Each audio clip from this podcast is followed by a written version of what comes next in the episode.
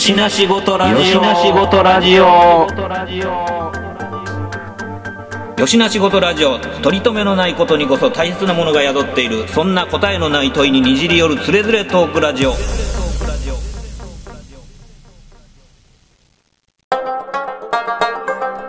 しの仕事ラジオやってよしの仕事ラジオ？知らんはい、始まりました。よしなしごとラジオです。今回お届けするのは私、トミーと、しげやんです。よろしくお願いします。よろしくお願いします。はい。というわけで、まあ、あのー巷ではね、あのーまあ、コロナ、オミクロン株だ、なんだっつって、まあ、あのーますます、ちょっと気な臭い感じになっていってるんですけども、はい。なんだかあのね、あの、シゲヤンの方もちょっと、職場の方であったということで、そうなんですよね。あの、まあまあ、まだ放送前だからあれなんですけど、あの、うちの職場にこう、去るテレビが撮影に来たんですね。はい、東京から。はい、で、まああの、僕は対応して、こう、テレビ出たんですけど、はい、そのスタッフの中から数日後にこう、陽性反応の人が出たと。うん、で、まあまあ、あの、そんなね、接近してっていうこともなかったんで、全然濃厚接触者じゃなかったんですけど、まあ、仕事的にいろんな人に会うんでね、あの、はい一応念のためっていうことで PCR 検査を受けてきましたよ。うん。それはもうなんかすぐさま結果わかるタイプのやつ？いや、えっとね、あの、すぐさま結果出るやつ、有料のやつとかもあったんですけど、もはい。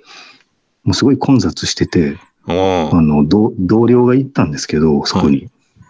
すぐさま検査結果出る言うてんのに、36時間後って言われて、おおすぐさまじゃねえじゃん。そうそうそう。で、あの、もう一箇所無料で2日後に出ますっていうのがあって、うん。で、そこに僕行ったんですけど、もうガラガラで、ほんまにちょうど2日で出たんで、おうもう36時間有料よりもいいやんっていうことでそっち選びました。うーん。まあまあほんで結果は白だったと。そうですね。うん。うん、よかったよかった。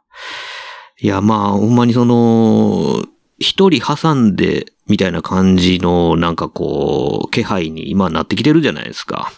まあまあね、そのね、うちでも子供の学校なんかでもちょくちょく出たりとかっていう感じになってるんでね。ねえ。だから、まあ、疑わしくば、みたいな感じで、こう、検査に、みたいな風になったら、まあ、そうやって混雑してるところも、まあ、出てきますよね。まあね、それは心配ですからね。うーん。まあまあこれね、あの、吉梨聞いてもらってる方々の中でもまあなんか、まあ似たり寄ったりの状況やと思うんですけども、まあそんな中でなんかあの、資源がちょっと、まあそれに絡めて、ノートの方でちょっと書いてたネタがあって、それが興味深かったんで、それについて喋ってみれたらなと思って、えー今回は収録になってるんですけども、なんかそこで、まあ、あのー書かれてること、ざくっと説明してもらってもいいです？ああ、いや、まあ、あの、導入としては、まあね、その検査を受けましたと。で、はい家に帰って、こう、こういうことがあったんで、まあ一応、こう、2日間結果が出るのが待たないといけないですよと。で、うん一応家族にはそういうふうに説明して、でそうすると、なんとなくね、急に身近な話になったっていうので、子供なんかも怖くなってきたみたいで、うん。病気っていうのはどうやって移るの？どうなったら病気になるの？みたいな話になるんですよね。うんうんうん。で、まあまあ、あのね、一応こう、今回に関しては、例えば、こう、お互いマスクなしに1.5メートル以内でえー会話をするとか、食事をするとか、あるいはか片側がマスクせずに1.5メートル以内で食事したり喋ったりしてて、こう、飛沫が飛ぶ可能性のあるところにいてたとか、うん。うん。っていうようなあの条件があったんですけど、まあ、あの、そういう条件に当てはまらなかったら濃厚接触者にはなりませんよと。ほうほううん。一応そういう話だったんで、まあ、あの、子供らにはね、あの、お父さんは一応こう、検査を受けたけども、あの、そのテレビのスタッフとそういう風な距離でなんかしたわけじゃないからっていう話をしてて、はい。で、まあまあ、その話をしてて、ふとこうね、あの、明治時代の、こう、コレラだったりとか、チフスだったりとかはい。が、こう、あの、大流行した時の話をふと思い出して、うん。まあ、これを説明しておくと、こう、子供らもわかりやすいのかなと思って、ちょっとその話なんかをしたんですよね。あの、現在の我々の感覚で言うと、例えばこう、ね、感染してる人のこう鼻息がこう赤い煙が出てたりとかしたら、それは誰でもわかる感じですけど、それはもう、明治だろうが今だろうがわかんないじゃないですか。そうですね。はい。うん。で、それをどうやってこう感覚的に、まあ見分けるというか、あの、うん映らないように自分を避けるようにしてたかみたいな話で、で、ね、あの、例えば、これらなんかだったら、現在だったら、その、まあ、接触感染とか、その、えー、唾液とか、うんえー、あの、排泄物とか、その辺に触った人とか、うん。いうのが感染するっていうのがもう、ね、感染源として分かってるわけですけど、はい。だから、そういうのをこうね、あの、結果として触ったことで移った人っていうのが発生すると、じゃあ、こう、周りにいる人たちは何したから移ったんやっていうふうにこう判断するのかっていうのがね。そこがこう、肝になってくるんですよね。はいはいはい。そう。で、それが、うん、例えばこう、やっぱりね、コレラなんかって下す病気じゃないですか。下したり吐いたり。そうですね。で、そこでこう、あの、明治時代の大阪朝日新聞なんか見てると、豆腐を食べてコレラになったっていう話とかが出てくるんですよね。おうで、まあ、豆腐、夏場に豆腐を食べて当たって下したっていう状態を、こう、コレラだと思い込んだとか、ああ、ただの食当たりやけど、まあ、お腹下したりとかする症状が、まあ似てるというか、うん、う同じやないかいっていうことで、豆腐が、こう、まあ、これらを媒介してるんじゃないかって勘違いしたみたいなことですかね。そうそうそう。で、それをこう、新聞で、こう、豆腐でコレラってなって、で、翌日とかに、実は違いましたと、疑似コレラでしたみたいな記事が出たりとかね。おう。で、結局、まあ、疑似コレラってコレラじゃないんですけど、うんうん単なる食当たりってことなんですけどね。うん。うん。でも、こう、感覚としたら、例えばこう、あの、水でもこう飲んだら移っちゃうっていう感覚があるから、豆腐とか、うんあ。るいはあの、スイカなんか食べてなったみたいな話もね、新聞で出てくるんですよ。なるほど。特に、あの、非加熱で口にするものとかっていうのはそうそう特にね、うんなんかそういう疑いをかけられやすい。なんかまあ、あの、最近ちょっともうだいぶ前の話ですけど、あの、O157 の騒ぎの時に、あの、貝割れ騒動あったじゃないですか。はいはい。基本ね、うん。非加熱で食う食べ物ですよね。うん。っていうのはまあ疑わしいなんてことになると、一気にまあそう噂だけ先行してしまってみたいな感じで、まあね、後にこうそれをこう火消しのために菅直人が食べに行ったりとかしたじゃないですか。ありましたね。で、また。今や昔ですね。今や昔の話ですよね。もうなんか、今もうなんか、あの、いらんこと言うてなんか揉めてますけども。まあ、そんなん思い出しますよね。だから、なんていうのかな、そう、あの、その当時のことで言ってたことと、まあ、ね、あの、今昔とはいえね、まあもうめちゃくちゃ最近の話じゃないですか。その100年のスパンで言う言うともうめっちゃ最近の話じゃないですか。はい。ってことを考えたら、なんか、あの、なんていうか、こう、お利口な人は、まあ、常にお利口なことを言ってるんですけど、まあ、こう、一般大衆的には、まあ、似たような状況やなっていうふうにも思ってしまいますよね。ですね。あの、何でしたっけ？こう、電話で流れた26度の、あの、お湯で手を洗うとどうこうってあったじゃないですか。そんなんもありましたね。26度ってお湯じゃないやんっていう。そうそう、体温より低いもんね。だからまあそういうので、なんか、結局まあ我々その、なんていうか、いろんなメディアを通じて、そのなんかまあ、菌、菌とウイルスがどう違うかみたいな話とか、まあいろいろこう、まあ教わるくせに、実際のところになると、なんかあの、また結局まあ、あの、読まい事とというか、こう、迷信みたいなものに振り回されてしまうぐらい、その、体感に基づかへんもんっていうのは、なんかこう、身に、身につかへんというか、なんていうのかな。なんかこう、感覚に乗っかってけえへんだけに、なんかまあ、誤解してしまうことっていうのも、同時にありますよね。うんまあなんか今回のことなんかで言うと、あの、ま、ね、マスクをこうしないといけないってなるじゃないですか。うん。で、一昔前ぐらいにね、うん。鼻の下とか鼻の周りに、あの、なんか、軟膏のようなものを塗ったら、マスク代わりになるっていう薬ありませんでした？あ、なんかあったような気がするないやーなんか今回それ出てけえへんなと思って。ああ、確かに。さすがに、まあ、それがフィルターにはならへんことはもうなんかみんな自明やなっていう状態になってるからかな。ねえ、いや、当当時はその、それでこう、インフルエンザとか防げるみたいな、うん、なんかそんな話になってたけども、結局そのね、なんか、あの、なんだったっけ、例えば FBI とか CIA とかのうん刑事ドラマみたいなのを見ると、あの、死体の鑑識かなんかの時に鼻の下になんかオロナオロナインじゃねえよ。あの、メンソレーターもみたいなの塗って、こう、匂い感じないようにするじゃないですか。はいはいはいはい。だから、なんかその程度の感じなんかなと。ああ、なるほど。ある種、まあ、なんかその悪臭をこう、フィルタリングするというか、マスキングする。ごまかすっていう。そうそうそうそう。きっつい匂いを鼻の下でこうやることによって、まるで匂いが入ってきてないように感じるみたいな。うん。まあ、その実ね、その、まあ、感じなくしてるだけであって入ってきてはいるんでねそう。入ってはいるっていう。だうん。からまあそういうふうにね、そのスイカだったり豆腐だったりみたいな水分のあるもので、こう腹を下すことによってな、あの、コレラになったような気がするとう。いうんのを、まあ言うたらね、あの、自らも感染するから、うん感覚としたら当たらずとも遠からずなんですよね。そうですね。うん。だからその、まあ、感染するっていうことが、何かこう媒介するもんがあって、まあ感染するっていうふうに考えたときに、なんでしょうね、あの、蚊が媒介する、まあ熱病みたいなものとかあるじゃないですか。はいはいはい。ね、はいまあ日本脳炎であるとか、マラリアであるとかみたいなのは、まあ蚊が媒介するなんて言われてますよね。で、そのまあ空気感染とか、まあ接触感染とか、うんいろんな形のその感染経路というか、こう媒介者があったりとかするんですけど、まあそれらをなんかまあ、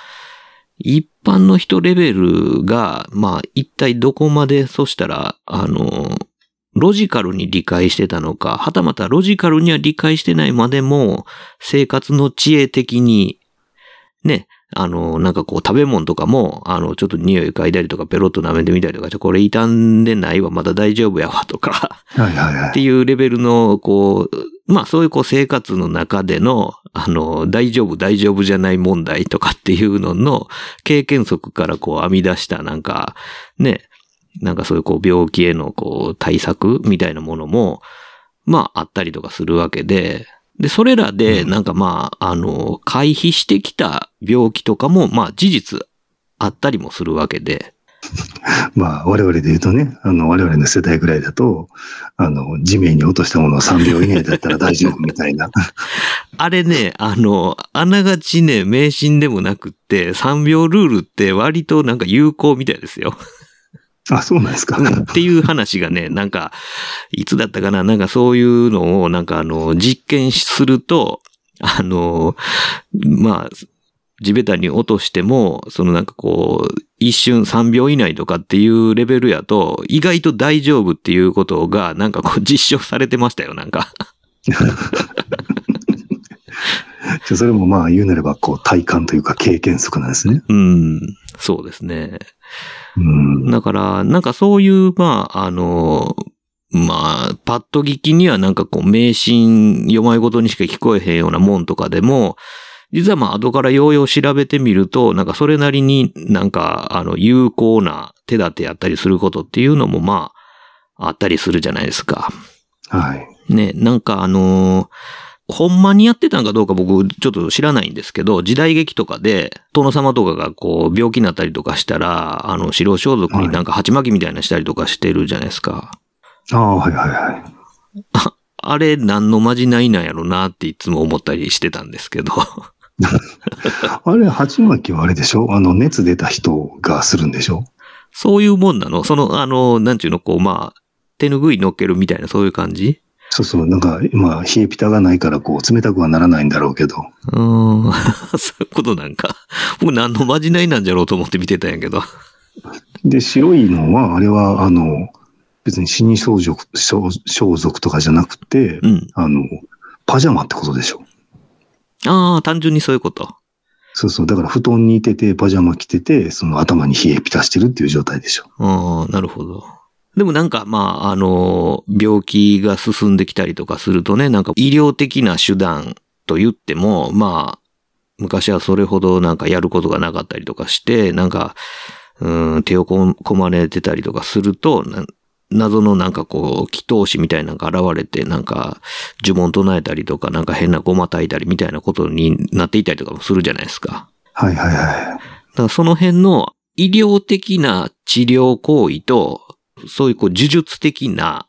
まじないが、こう、割とシームレスにつながってるでしょ？うーん。まあでもそこは、うーん、あの、ウイルスとかみたいな、まあ現代の人はもちろん見えないんだけども、うん。その見えないものがまだ顕微鏡とかで、こう、明らかにされてない時代なんで、うん。なんかわからんけど、こう、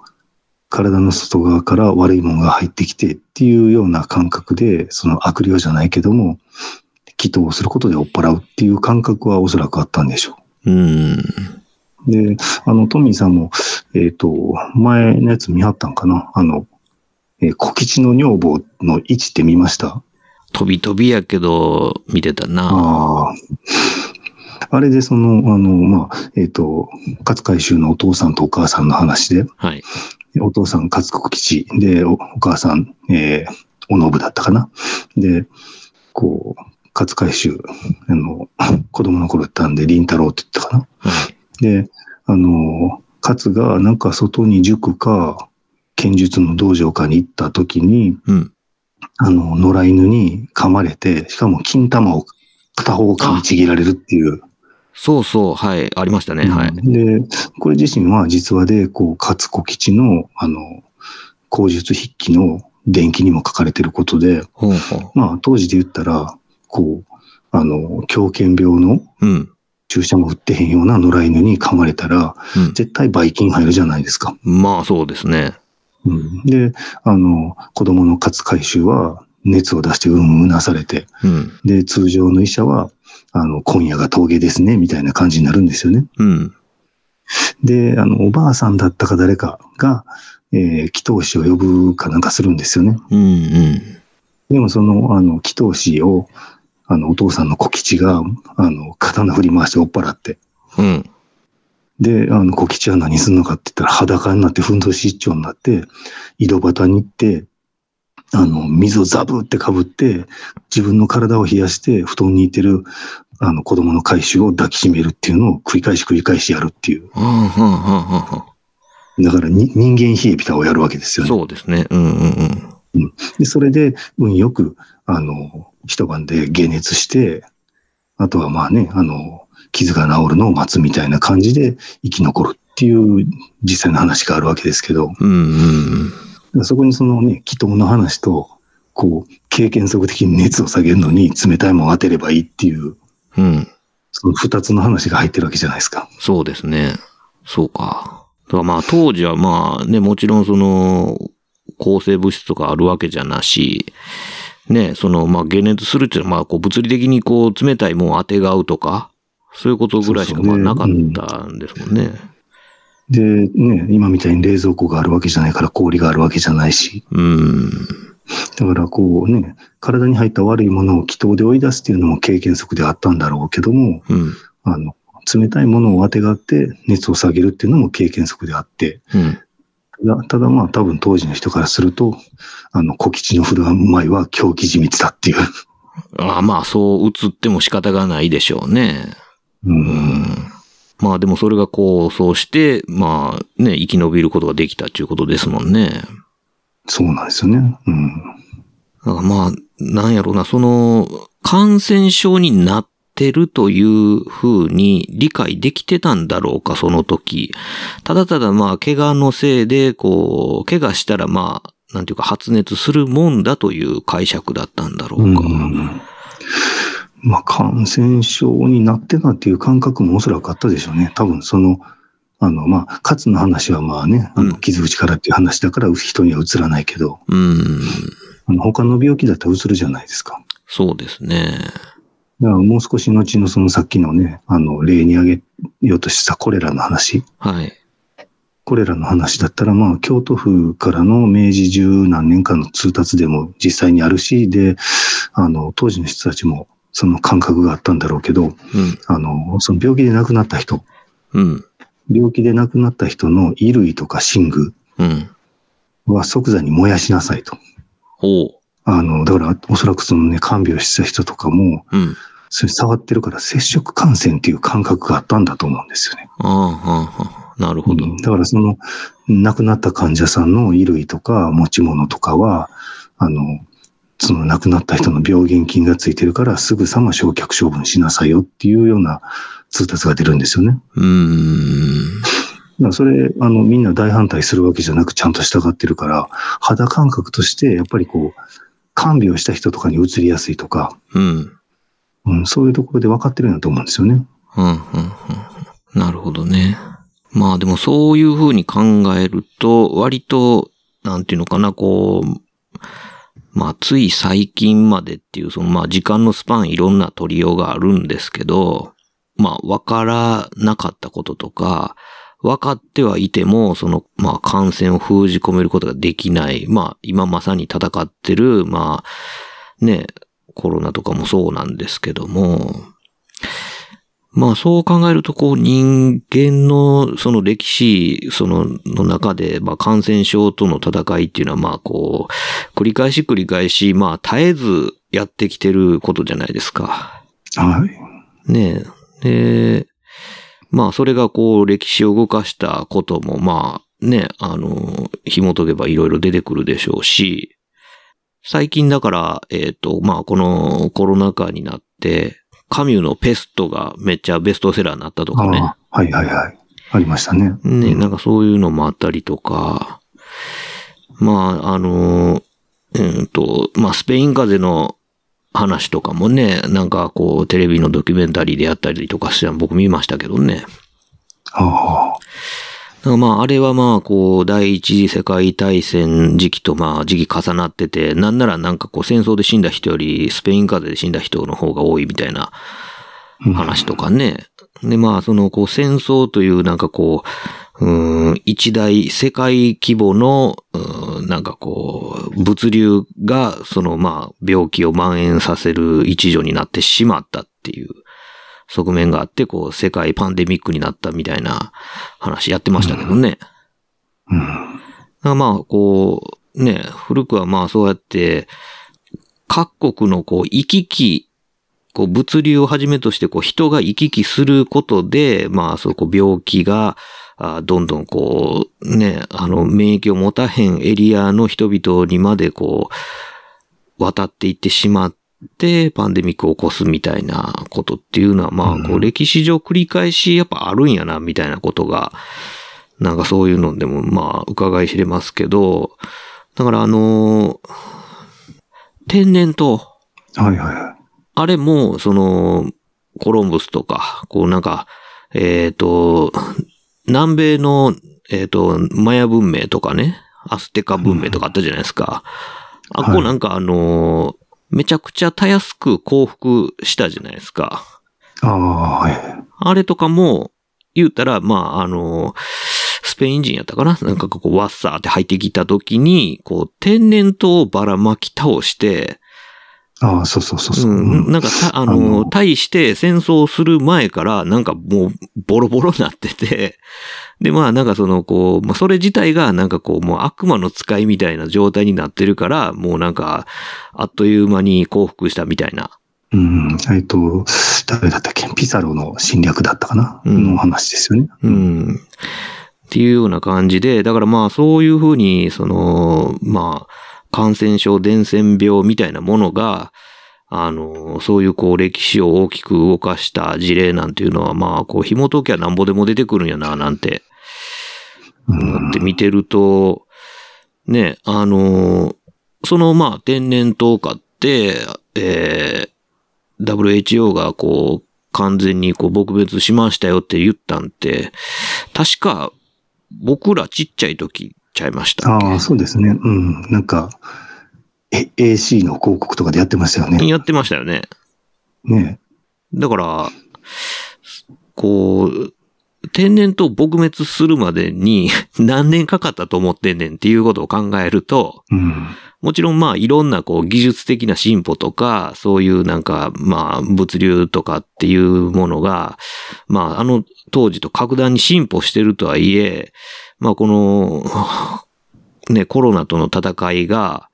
まあそうですね、去年ぐらいから顕在化してきたとはいえ、このまあ1年、2年、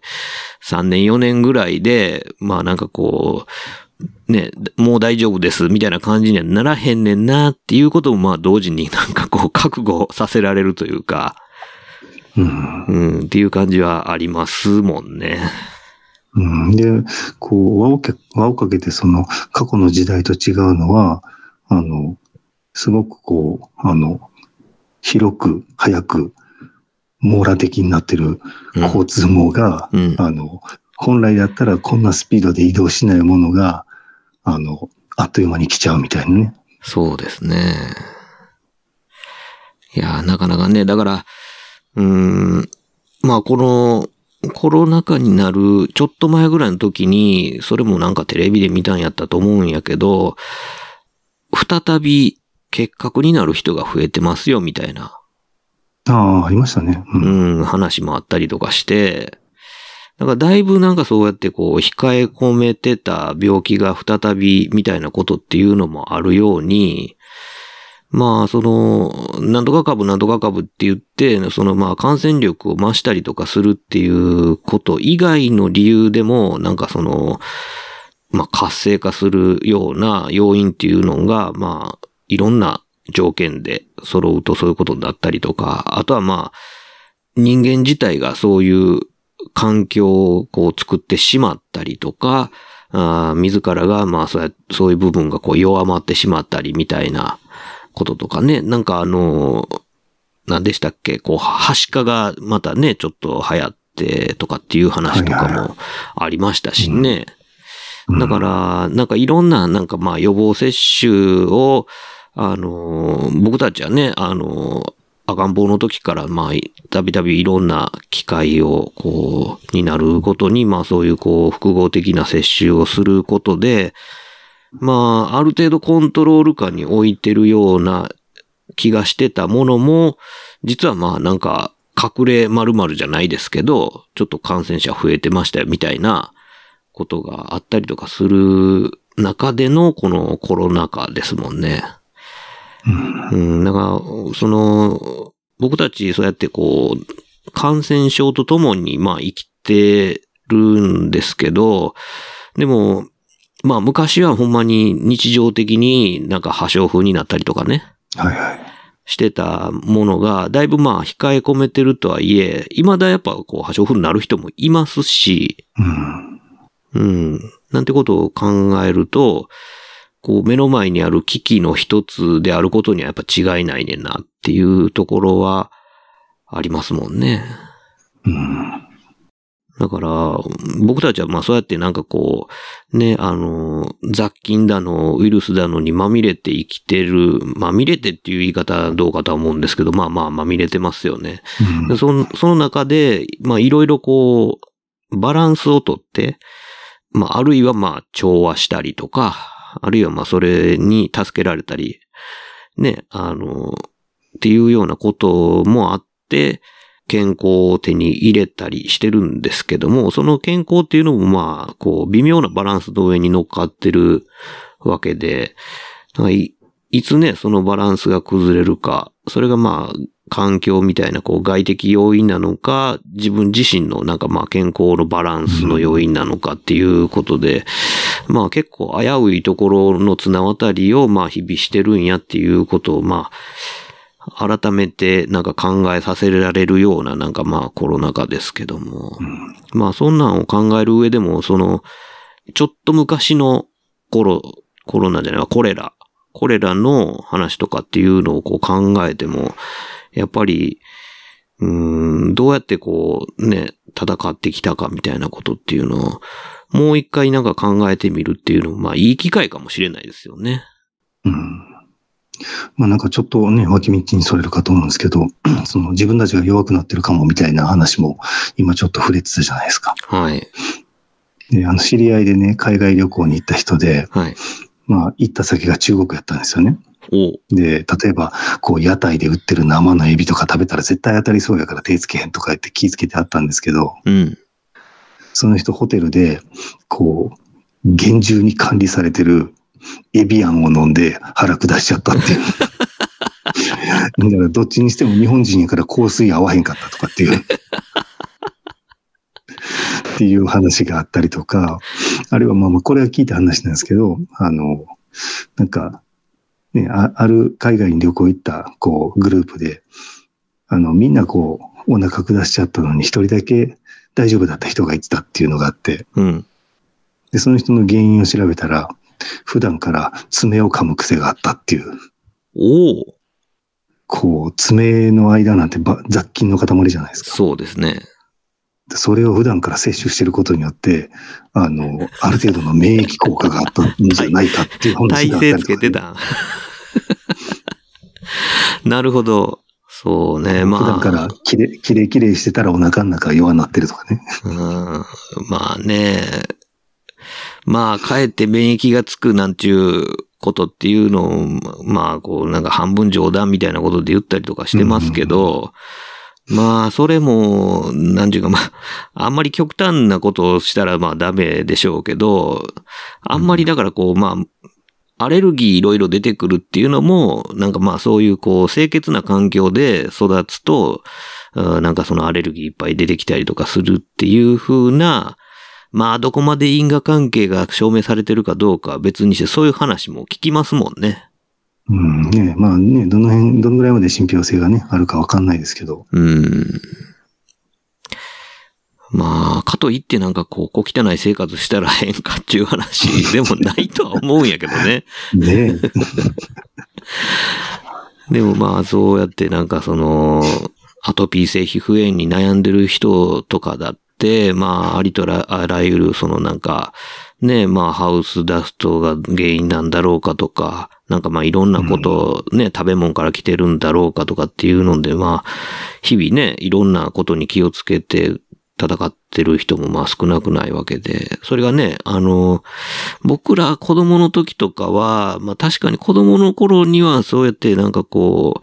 う、ね、あの、アトピーひどい子とかいたりとかしても、まあそれなりに大人になってきたらなんかこう、収まったりとかするっていうような感じやったのが、最近はなんかこう、大人になってもなんか全然手緩めてくれへんパターンのやつとかも結構あったりとかするみたいですしね。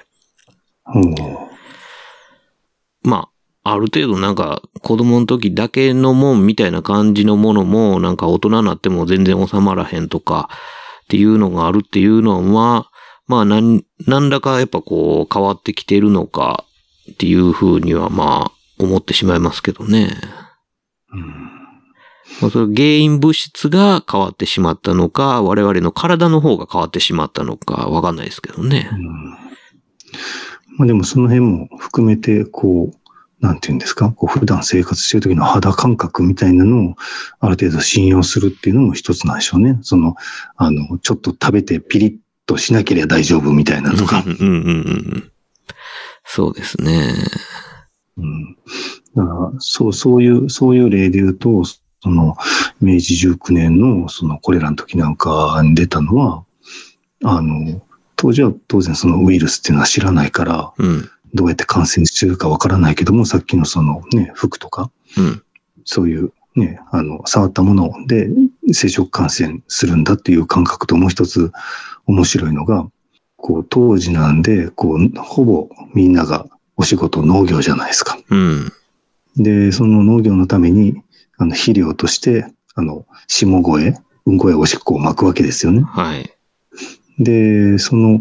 あの、声だめに溜めてる、その、下声から感染するんだっていうのもあって、うんうんうんで、その、どうやって感染するかって言ったら、匂いだって言うんですね。うん。うん。ああ、なるほど。匂いを感じた、匂いを嗅いでしまったらもうなんか感染したんちゃうかみたいな。そうそうそう、こう、鼻から入ってきちゃった、みたいな。うんうんうん。でもそれ、こう、今の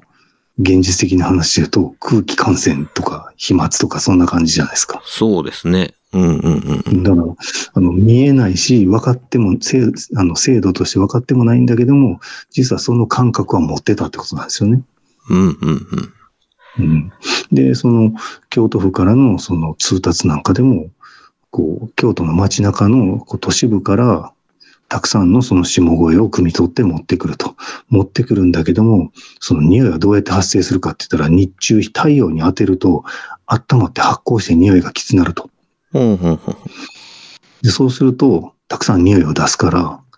火に当てないようにして温度を上げないようにしたらいいんじゃないかっていう発想が出てきて、汲み取り時間は、あの、夜中12時から翌朝の、あの、日の出までみたいな時間になるんですよ。ええそうすると、こう、火が当たらないから温度上がらなくて発酵しなくて匂い出ないでしょっていう発想なんですよね。はいはいはいはい。でも、結果として、そんな夜中に、あの、そういうことをしてるってことは、まあ、あの、運んでる時に、人との接触が少ないから、よりこう、被害が広まらないっていうのもあるんでしょうけども、うん。その匂い鼻から入ってくるっていうのを防げるっていう感覚を持ってたんで、その通達が出ても誰も反対しないっていう。なるほどね。考えたなそうですだから完全にこう今の空気感染とか飛沫とかの感染と同じ肌感覚を当時の人は持ってたってことなんですよね。うんうんうんうん。だからそれすごいその話、こう、ふと思い出し、面白いなと思ってたんですよ。よしな仕事レディオよしな仕事レディオいや、そうですね。あのーなんていうかな。必ずしもそれが、あのー完全に関連して、あのーまあ、匂いこそが、その、なんていうか、こう、感染を見極めるうん。もんかって言ったら、まあ、そうではないんやけども、うん ないんやけども、でも、なんかその感覚で、こう、捕まえれるレベルで、その、そういうことを理解しようとして、そしてそれを、うん、することで、まあ、副次的に、ある程度その、なんていうか、こう、パンデミックを避ける手立てとして、実は、あの、まあ、有効やったりすることもやってたっていうことが、なんやろ、賢いなって思いますよね。うん。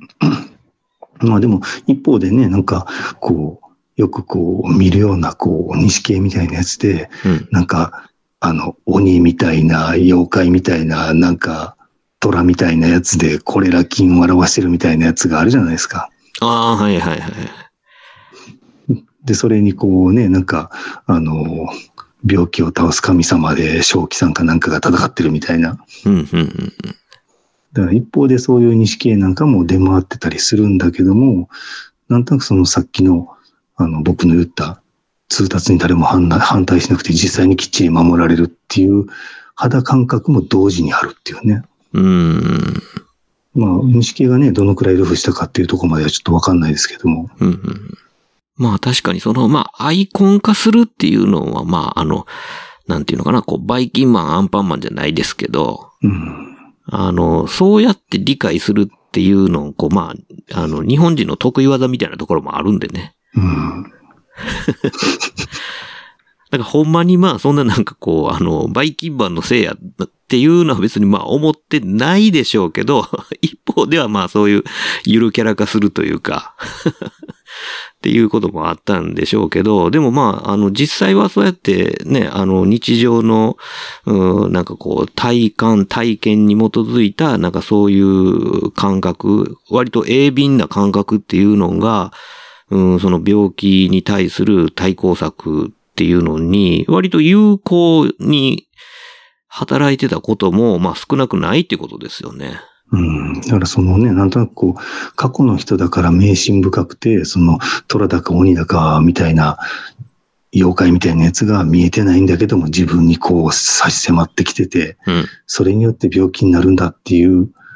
ので、こう、あの、口頭無形なことを信じてたんだと、一概にこう、現代人の我々から言ってええのかってとこですよね。ああ、なるほど。あの、うん、そうだよね。アホの子扱いはできないよってことやんね。そうそうそう。だから過去だからといって、現代の我々より劣ってんのかって言ったら、こう一概にそうは言えんと。うん、うん、うん。そうですね。だからこう、もちろんその分かってないこと、うん昔の方が分かってないことは多かったにせよ、その分かってないから、ああ、バカな振る舞いばかりをしてたかっつったら、実はそうではないっていうことですよね。うん。うん。確かにね。まあ、その、賢さっていうのは、あの、多くの情報を持ってたら賢いんかって言ったら、まあ、そうじゃなくって、例えば、得れる情報が少なくとも、少ない情報の中から、こう、ある程度、なんていうのかな、こう、類推ができるというか、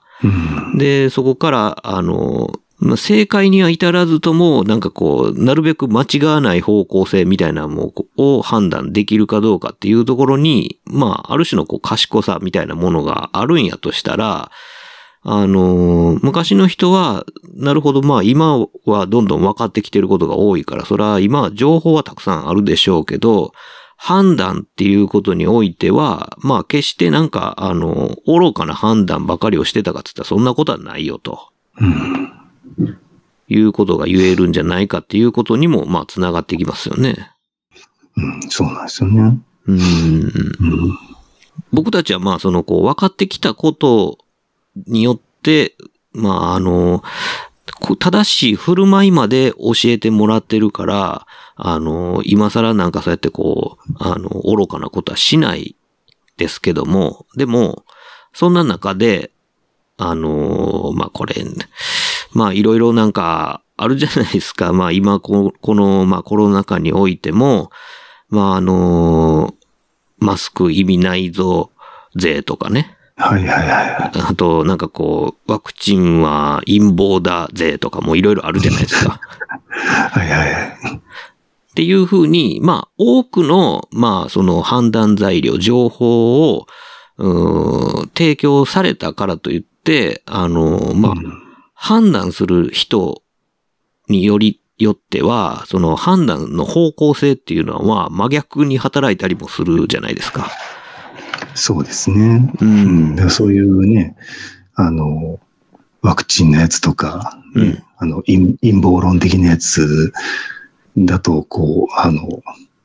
陰謀が隠されてるから、あの、正しい情報が証拠として上がってないから、あの、そう言えるんだ、みたいな、うん裏返しで言ってくるじゃないですか。うん。だから、まあ、そのループにはまると、もう、うん。世界は全部裏返ってしまうんで、そうにしか見えなくなるじゃないですか。うん。うん。け結局そのね、判断するのが、こう、人だっていうところが肝になるわけじゃないですか。そうですね。だから、たとえその膨大な正しい情報が、あの、与えられたからといって、最終的な判断を下す本人は何を基準に判断するのかっていうことになってくるとね。そうそう。あのね、あの何回か前にマッシーさんと AI の話したときに、はい。あの、何でしたっけ、えー人間ドックの結果の話で、いやいや、あの、この日、あの、前日ちょっと徹夜してたからとか調子悪かったから、あの、これ、あの、ベストな状態じゃないからって言って再検査を受けないっていうのを言ってたじゃないですか。まさにそうじゃないですか。科学的なデータが出てるのに、最終的に違うって否定するのが人だっていう。それこそが人間らしさであるみたいなね。そうそうそうそう。そうですよね。だから、そうやって、まあ、あの、情報をこう、恣意的に 歪めて捉えたりとかするっていうのが、ある種、まあ、人間らしさというのであれば、うん、まあ、それはまあ、今も昔も変わらんことですよね。そう、すぐちゃうねんって言うんですよね。うん。だからまあ、あの、昔の人でも、すごく、あの、なんか、こう、まともで、えー、なんていうかな、こう、利口な振る舞いをしてた人もいるし、まあ、なんか、ね、点でバラバラな、なんかこう、トンチンカンな振る舞いをしてる人もまあいたでしょうけど、まあその割合みたいなものは今も昔もさして変わらへんのちゃうかっていう。そうそう。おおそらく、おそらく同じぐらいおるんでしょうね。うん、ですよね。だから昔の人をなんかこう、あの、アホや、アホ扱いするっていうのはまあこう、ね、全然違う話やなっていうのはまあそこからもね、わかる話ですよね。うん。そうそう。そうそう。ほんで、僕あの、ね、あの、知り合いにもちらっと言いましたけど、あの、時代劇の、あの、百姓が汚すぎる問題がすげえ気になるっていう話をね。はいはいはい。あの、まあまあもちろんその、なんていうかこう、あの、ね、野良で仕事してて、まあ仕事帰りの時には、それはまあ、あの、汚れもするでしょうけど、あの、そうじゃない時は、あの、普通に、あの、水があれば顔も洗うし、あの、ボロは着てても洗濯ぐらいはするやろっていう感じなんですけど、こう時代劇とかに出てくる百姓はこう常にもう顔中なんか汚いし、あの、もう手も汚れてるし、で、まあ服もなんかあの、ボロいは汚れてるわみたいな感じにするんですけど、なんかまあそれが、あの、まあもちろんこう貧しくて、えー粗末な服を着てることはあるかもしれないですけど、あのーでも、繕いもするし、あの、洗濯もするし、で、あの、沸かした湯に浸かることはできなくても、あの、行水ぐらいはできるし、うん。こう、右礼にすることぐらいはしてるやんっていうこととかを、なんかこう無視してて、なんかこう、百姓大体小汚い汚れてるみたいな感じで、なんかこう、出てくるのとかにすごい違和感を感じたりとかするんですよね。はいはいはい。で、一方、あの、侍の方はというと、あの、いつもいつも、あの、なんていうか、綺麗に反り上げた月城と、こう、めちゃくちゃ綺麗に結い上げた曲げで出てくるわけじゃないですか。うん。こうそれ四六時中、その、なんかまあ、綺麗に撫でつけられてるんだろうか、みたいなところも、こう、逆にどうなのっていうね。ああ、まあまあ、でも、あの、曲げの話で言うと、うん。曲げをこう、綺麗に結い上げるのは多分一週間に一回とか。うん。で、あの、今の、あの、相撲取りと一緒で、瓶付け油みたいな。うん。だから、ポマードみたいなものをこう、塗ることによって、あの、パチッとこう、決めてたっていう。うん。で、あの、反り上げるとこ、反り上げてるところね、酒焼き。うん。ああの部分に関しては、まあ、現代人でいうところの、髭剃るみたいな感じで、うん。あの、個人でこう、カミソリで剃れるんですよね。うん。うん。うん。だから、あの、そうですね。えっ、と、浪人者はあそこが伸びてて、そうですね。あの、例えば桃太郎侍の高橋秀樹とかみたいな、はいはいあそこだけなんかビャって変なこう、ハケみたいになってるみたいな、うん。うん。あああいうこう、酒焼きをそれてない、あの、就職してない侍っていう表現になってて、うん。うん。うん。で、まあ就職してる人は毎日こう出勤するから、こう、髭剃るみたいな感じで、酒焼きも綺麗にすると。うん。うん、っていうことで、まあそれなりに綺麗かったと思うんですよね。うん。うん。で、まあまあ、あの、テレビなんで、こう、侍も、百姓も、あの、それなりの服を着てたりすると思うんですけど、うん。あの、実際にはまあ、あの、そうですね、戦国時代の一番最後ぐらいに、こう書かれたやつで、お椀物語っていう、あの、女性が主人公のうん。物語があるんですけど、はい。まあ、あの、それの話聞いたところでは、あの、ある戦国大名の家来の娘うん。の話で、でその人でも、こう、夏用一着、冬用一着ぐらいしか着物持ってなかったと。お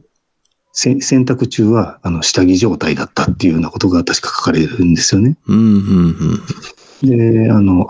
基本やっぱり朝物が多くって、うん。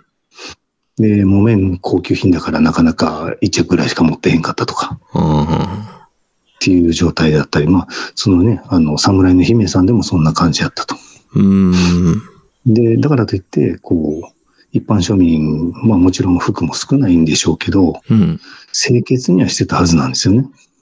そうですよね。うん。で、まあまあ江戸時代になってしまうと、それなりの服の数が出てくるんだと思うんですけど、うん。あの、僕、僕が見てたところでは、夏場は朝とか起きて、うん。で、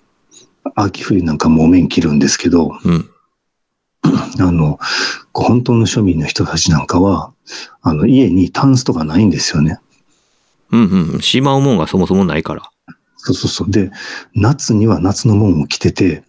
秋冬もん質屋に入れるんですよ。ああ、なんかね、そうそうそう、なんか、それ僕落語で聞いたんかなんか忘れたけど、なんかその、リサイクルというか、うん、うん、そうそうそう。めちゃくちゃ、あの、行き届いてて、ってことですよね。その、そうリサ、リサイクルっていうか、中古がねあのレ、レンタルコンテナというか、うんうんうんうん。っていう感じで、あの、使わない季節は質屋に入れちゃうっていう。うんうん。なんか、ふんどしさえレンタルがあったとか、そこまでは知らへんけど。それは落語語の世界だけの話かな。うんまあでも、とりあえず、あの、持ってるもので、最も高価なものが衣服だったんで、質屋に入れて、あの、次のシーズンまで入れといて、シーズンが迫ってきたらお金貯めて交換するっていう、戻してもらうっていう、うん。うんうんうん。っていうのが、うん、すごく多かったみたいですね。なんか今で言うと、なんかあの、サブスクで、こう、服が、ワードローブがなんかこう、季節ごとに 届くみたいな。そうそうそうそう。だから感じに近いなんですよ。うん、合理的やね。うん、うんうん。確かに。で、あと、うん、その清潔かどうかっていう話も、あの、例えばこう、えっ、と、キリスト教の宣教師なんかの記録なんかでも、日本人すごく清潔清潔だっていうことは書かれてるみたいですね。うーん。うんで、こう、あの、例えば、村の中の道路とかも掃き掃除してるとか、うん、うん、うん。こう、空間を正常に保つとか、うんっていうこともだし、あの、トイレも、こう、ちゃんと声だめのところでするとか、うん、うん。あの、まあ、昔のそのね、江戸時、戦国時代、江戸時代の人は家にこう、風呂もトイレもなくって、うん。で、風呂はもうね、あの、家風呂なんてそれこそ1970年代ぐらいに定着するって感じですけど、うん。うん。でもそのトイレはもう必要不可欠やから、こう、あの、長屋だったら長屋の全体で1箇所2箇所とか、うん。で、個人宅だったら、まあ、あの、そこそこの大きいところだったら外に1箇所あるとか、うん。うん。っていう感じになってて、汲み取ってもらってたんでしょうけど、ね、ほんで、その、まあ、さっきの話の中でも、そうやってこう、汲み取って、夜中のうちに汲み取ったやつを、まあ、郊外のその畑の方に移していくっていう形で、まあ、その都市部で、あの、まあ、利用することができなかった、そういう、なんていうか、死尿とかっていうものは、ちゃんとまあ、郊外の方で利用す、利用価値があるから、こう、運び手がいたりとかっていう形で、完全リサイクルシステムが回ってる、ね、都市環境をやったみたいな話とかもありますもんね。うん、だからむしろその、ね、宣教師とかが来るヨーロッパの方が汚くって、うん。例えばパリの街なんかだったら、うん。あの、女性がこう、長いスカート履いてるのは実は、あの、用を足すときに、その下にお丸を掘り込んでそこでするからだっていうこととか、で、2階建て、3階建ての建物があるけど、上の階で用を足した場合には、そのお丸から、あの、外の通りに向かってポイント捨てるとか、ね、なんか夜中、なんかうっかり歩いてたら上からなんか降ってくるみたいな。ね、なんかそれをね、踏んづけへんためにハイヒールが生まれたって、それはほんまかどうか分かれへんような話まであるぐらいでね。ヒールがそうやって生まれるとか、あるいはその上から降ってくるものを防ぐため、防ぐために、あの山高帽とか、あのマントっていうのが発明されたんだっていう話もあるしね。うん。まあまあ、そんなん、まあ、それはね、どこまで、その、信憑性ある話かどうかっていうのは別にして、そういう話があるぐらいに、だから結構、まあ、荒れてるところはまあ実際にそういう状況もあったんでしょう。ね、うんまあそんな中で、なんかでもうん、割とだからまあ日本はそういう部分ではこう、なんていうか、都市計画的にはこう、結構ね、あの、清潔な状態が保てるような、あデザインにはなってたんやとは思いますけどね。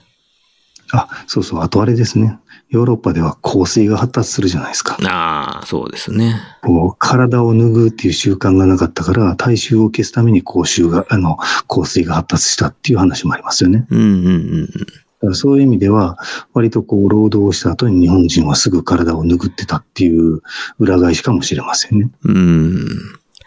そうですね。まあ、あのー水がまあ、ふんだんにあったかどうかっていう環境的要因とかも大きいかもしれないですけどね。うん。うん。あと、まあ、あのー湿気が多いんで、どうしたってまあ、なんかこうんう、汗を流したいとかっていう気になるっていうのもあったでしょうしね。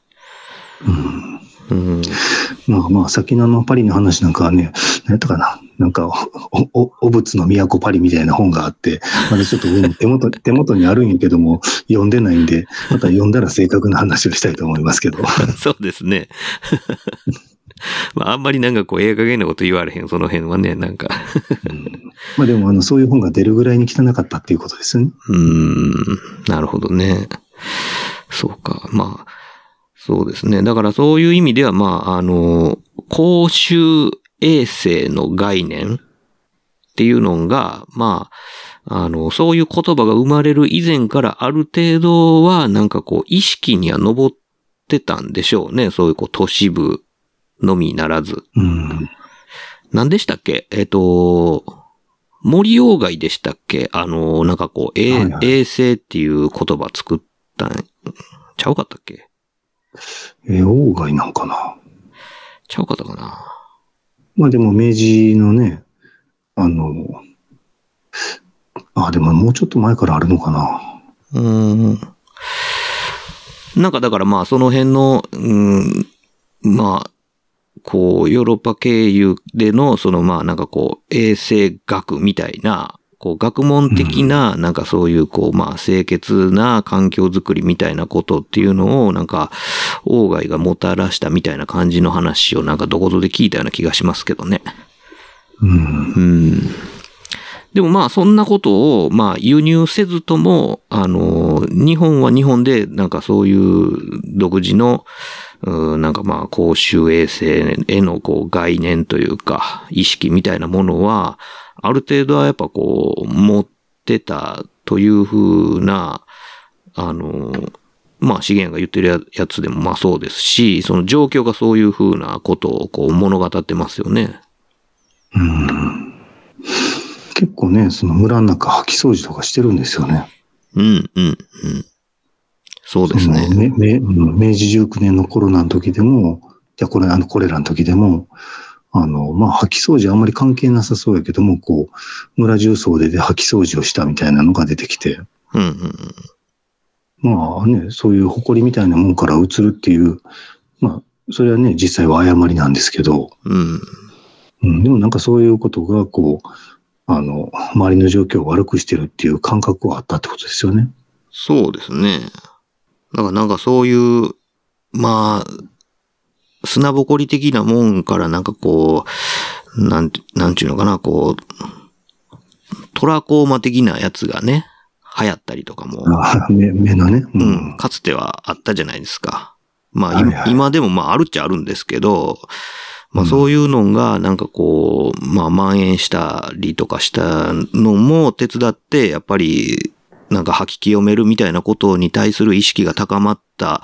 ことがあるんかもしれないですしね。うん。うん。だから、やっぱりそう考えると、その、まあ、歴史上もいろんななんかそのこう蔓延する病気に対して、つどつどなんかいろんな対策をみんなこう考えては、あこう生活、まあそのこう、公衆衛生みたいな、なんかこう、ルール作りをして、まあそれにこう、戦ってきたっていうことですよね。だからまあ、例として正しいかどうかわかんないですけど、あの、フグを食べるみたいなもんじゃないですか。いろんななるほど人がいろんなところを試して、うん、失敗していったところを除去していってるわけでしょ。うん、うん。そうですね。うん、だそそそういう、こう、あの、多分失敗の積み重ねのの歴史が清潔にさせたりとか、うん。えさせてるってことなんかなという気がしますね。うん、確かにね。まあ、ね、あの、ノロウイルスの時も、なんかもう大変でしたもんね。うん。飲食業をやってる人とかもなんかまた、ね、なんかいろんな指導が入ったりとかして、なんかテレビでもやってましたけど、まあそういうのがこう、バーンと出てくると、その都度その都度なんかこう対応を迫られて、で、それが、なんていうか、まあ、ニューノーマルなんて言われてますけど、このニューノーマル何回もやってきてるってことですよね、いわば。うん。まあね。うん。うーん。そういうこうなんか、まあ歴史を紐解けば、こう、そうやって、うん、乗り越えてきた、そういうこう、感染症や疫病みたいなものを人類がどうやって、こう、組み伏してきたか、あるいはまあ、大敗を喫した歴史からどう学んできたかみたいなうん。ことっていうところからやっぱ学ぶべきところもやっぱいっぱいあるなっていう。で、同時にやっぱりその、ペストの話でもまあ出てきますけど、あのーまあデマもいっぱいあって、で、そのことによって、あのー本当は手を携えて一丸となって、その病気に取り組むというか、病気と戦わなければならない人々が、あの、無駄な、こう、争いを繰り広げてきたという歴史もあるじゃないですか。はいはいはい。っていうのが、もうまさに今の、あの、なんていうかこう、マスクし、マスクしてない奴はいねえかパトロールと、マスクなんかいらねえよ、税と、みたいな、なんかそういうこう、あの、対立を生んだりとかするみたいなのは、まさになんかそういう、ね、昔もあったあったみたいなうん。ことがそのまんま起こってるっていうことですよね。うん。まあねまあまあでも、例えばこう肌感覚として、あの、コレラとかにこう、移らないようにしようというか、この人たちがこう、キャリアじゃないかってなった場合に、うん。あの、隔離するっていうのもやらはるんですよね。うん。で、1週間とか2週間熱出なかったら、あなたはキャリアじゃなかったっていうことで、解放するとか、うん。まあ、あの、明治10年の西南戦争の時に出征した、こう、関西の兵士たちが、あの、九州で大旅行してたんですよね。うんで、あの、船っていう密室でこう、戻ってくるから、あの、まあ、今ほどトイレとか綺麗じゃないじゃないですか。うん。うん。なのでそこでこう大発生して、あの、大阪湾まで着いたけど船降りれないとか。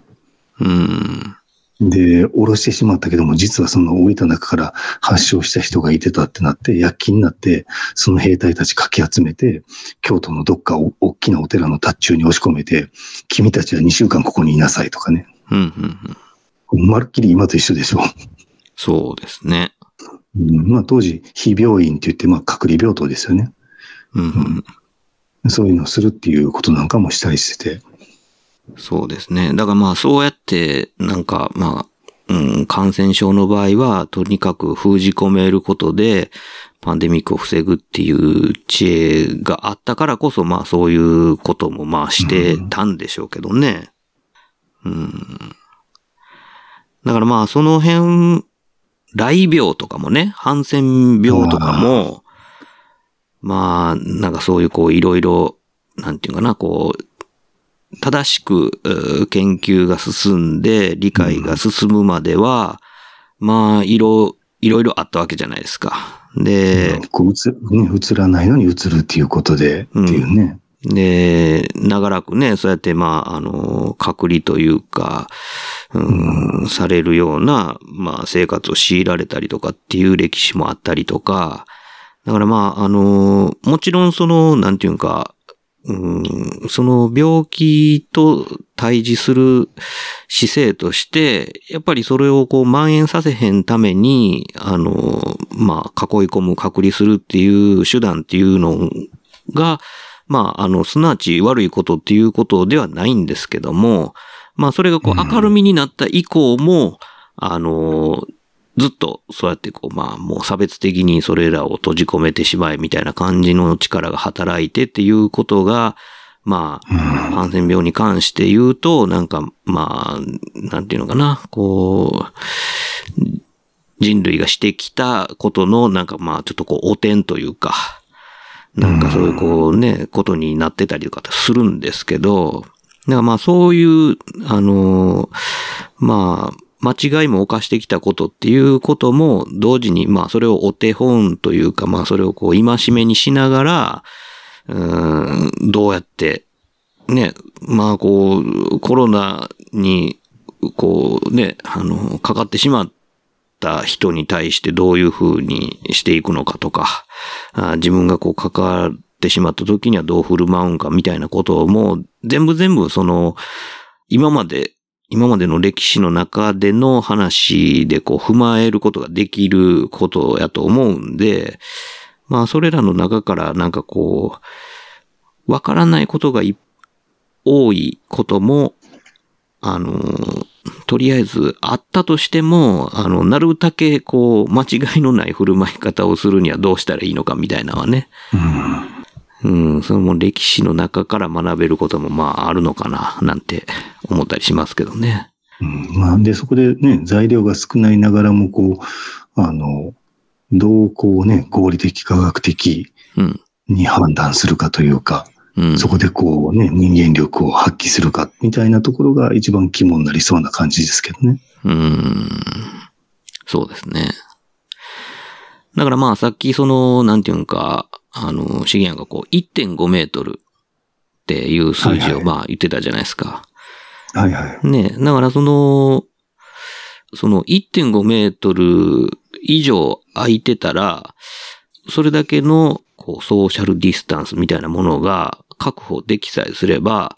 特に物を食べたりとか、喋ったりとかしてない状態なら、マスクしてなくっても大丈夫やっていうことでもあるはずじゃないですか。まあまあ、裏返しっていうとね。うん。なんだけど、今もうなんか外出時に、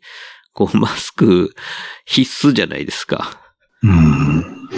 ていうような状況とかっていうのも、もうもはやなんかこう、なんていうかな、記号化してるというか、まじない化してる部分もあったりとかしますけど、それはもうなんかこう、あの、もうメンタリティとしてこう、そうせざるを得ないというか、うん、なんか同調圧力としてなんかそれが、こう、まあ強いられるみたいなことっていうのがあるから、なんかその、マスクなんかしなくてもいいぜにこう付け込まれてしまうんだろうな、みたいなところもまたあったりとか。うん。うん。なかなかだからなんていうのかこう、科学的に正しいことっていうのが人間のそのなんかこうメンタルでにフィットしないこともあったりとかするんで、もうそれやったらもうとにかくもうあの、人と対峙するとき、あるいはもうなんか外に外出するときは、もうマスクはもう必須ですみたいな状況にしといた方が、まあ、あの、いらぬ誤解摩擦を生まずに済むみたいなことがあるから、まあもうずっとマスクしちゃえみたいなことになるんでしょうけど、ね、その辺のなんかこう捉え方っていうのがまあ、国別もいろいろあるでしょうし、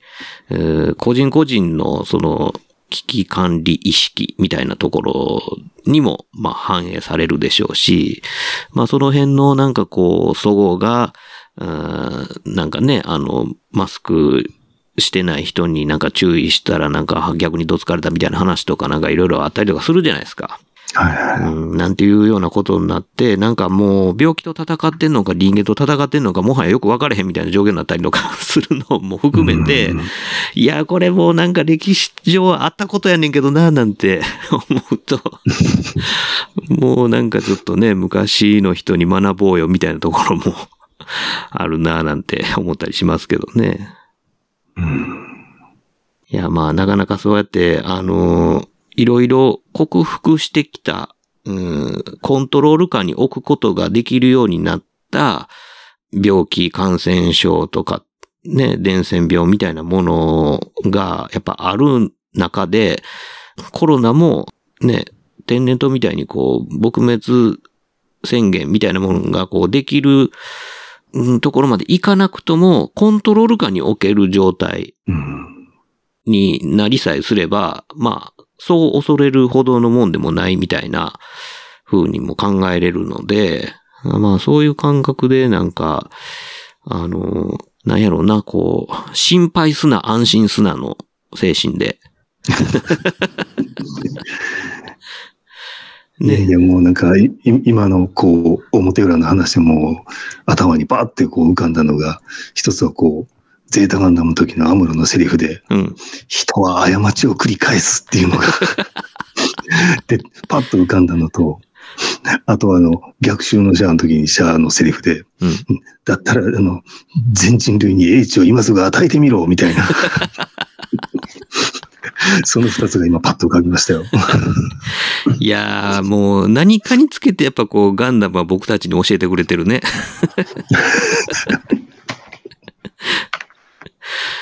いや、でもほんまにそうだよね。なんかその、ニュータイプがもたらしてくれる、そのまあ未来の感覚みたいなものっていうのも、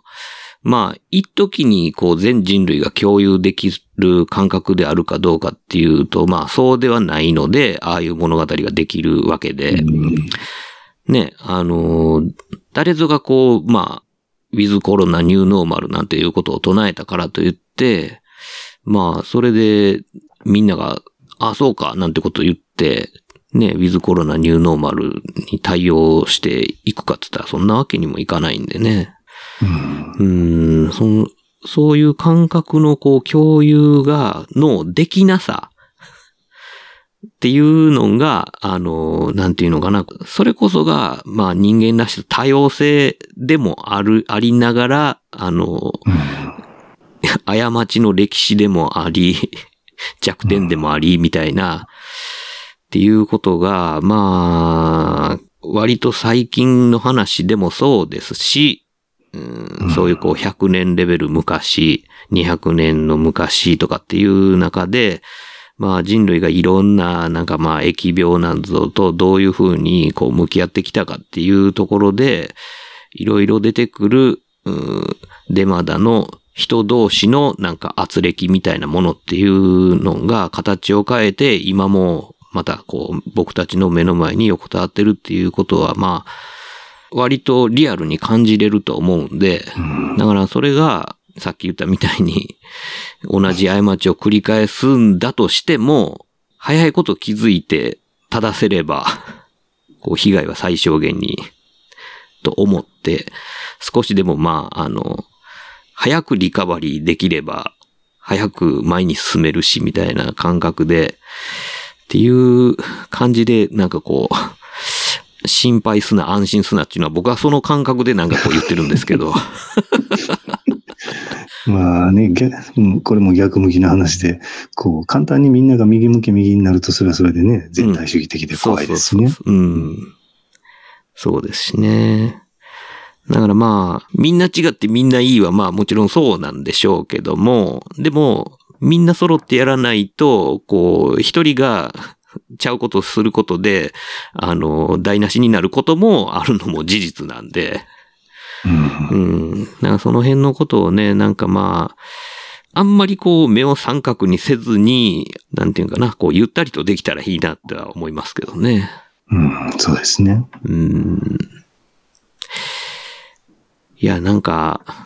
不確かなこともいっぱいあるんで、あの、まあ今言った中のことでも、なんかいろいろ、いやいや違うでみたいな話も多分あろうかとは思うんですけど、多分その、すべてがこう白日のもとになるっていうようなことなんてないんで、そんなことは。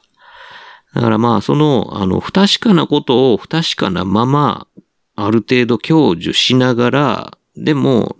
あの、なんか、盲信的になんか、一つの答えに向かっていくっていうんではなくて、常にまあ、今自分が手にしてる、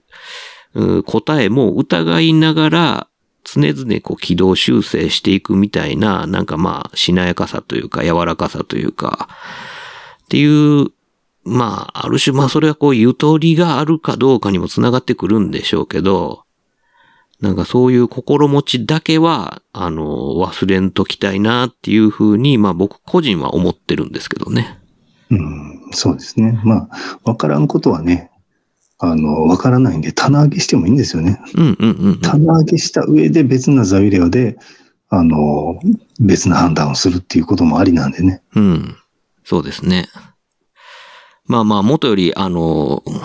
いつも通り、まあ答えの出ない話をしてるんであれなんですけども。まあまあ、ましてやね、二人とも医者でも何でもないですし。そうなんですよ。だから、まあ、あの、わからんことをわからんままに終わっていくんですけども。まあでもなんかあの、シゲヤンがそうやってなんかあの、コレラの話、ね、もうコロナって言い間違えそうになって仕方がないんですけど、コレラの話をすれば、ああ、でも確かにそういった歴史があったなって、ね、あの、ペストはね、いまいちピンとこないんですよ、やっぱり。うーん。あの、ちょっと離れすぎてるというか。うんで、まあ、あの、媒介がネズミなんで、うん。こう、キンキンでも日本で流行ったんって多分大正ぐらいなんですよね。はあ、はあ、はあ。うん、で、うんね、ネズミを媒介とした移り方をするっていうので、あの、それに、あの、相当するような、今、病気っていうのはそんなに身近にはないと思うんですよ。うーん。そうか。うん、だからそういう意味では、うん、ね、その、のまあ、まだ例えばノロとかロタとかうん。っていうものだったら、まあ、空気感染とか接触感染とかっていうのはあるし、うん。こう、ある程度ね、近しい類性ができるっていう。そうですね。なんかまあ、そういう、あの、似たようなことが過去にそういえばあったなって振り返ると、なんか今をもうちょっとだけこう冷静に見れるようになるかもしれないですよね。うんまあ、知ってるとね、知ってないとでまた違うっていう感じもあるんで。うん。ね、だからまあ、あの、こっから先のことはわからないのはまあみんなわからないですけど、でもまあ、あの、過去にあったことっていうのは、ある程度分かってることは、あの、まあちょっと調べりゃ、あの、調べれるんで、なんかそういうのを見ることで、心持ち、心構えぐらいは、ね、あの、無知な僕たちでもできるかなと思うんで、まあそんな感じでちょっと、今年来年ぐらいに肩がつくもんでもなさそうなんで、まあなんかちょっとこう、ね、腰据えてちょっと気長に構えていかなあかんねやろうな、なんていう、まあある種のこう覚悟めいたもんも思いながら、そういう話をちょっとね、あの、シゲアンが言ってるのを見て、なるほどなんて思ったんで、ね、こういう話しましたけども。どうですか？なんか、もうちょっとなんかこう話漏らしてることとかありますか？いやまあ割とね、い今みたいな話をうちの子供なんかにしたらすごく特にし特進して、こう、うんちょっと安心した面もあったりしたんでね、うん。まあ過去にこういう例があったんですよっていう話をこう、ちょっとこう、オープンにするっていうのもまあまあ意味のあることかなっていう気もしましたね。そうですね。えーなんだかまあ、あの、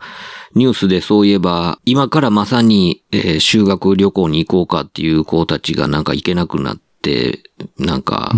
泣く泣く、なんか家に戻るみたいなニュースを見ながら、なんか、もうそうやって見ると、僕たちは、まあそういう心配をせずに、あの学校行事、まあ運動会やり、やら、なんか、ね、まあ修学旅行遠足とかって何も考えずに、まあ行けてたのはまあ、ラッキーやったやな、なんて思いますけどね。今の子供たちいろんな意味でなんかこう不自由を強いられてて、ね、あの、まあ子供らはまあ結構タフやったりとかするんで、そういう状況下の中でも、ね、そういうもんやっていう前提でなんかこう生きていくだけのこうタフさを持ってるとはいえ、なんかこう昔の野放図やった時代を知ってる僕から見るとなんかかわいそうやなって勝手に思ってもたりとかするんですけど、まあまあそんな中でもなんかとりあえず心持ちだけでもまあなんかこうゆとりを持って、うーん、構えていかなあかんななんて思いました。はい。じゃあぼちぼち締めましょうか。ね、いつにも増してオチがない感じがしますが。そうですね。まあまあこんな感じで締めたいと思います。はい。はい。というわけで、えー今回お届けしたのは私、トミーと、シゲアンでした。あありがとうございました。りがとうございました。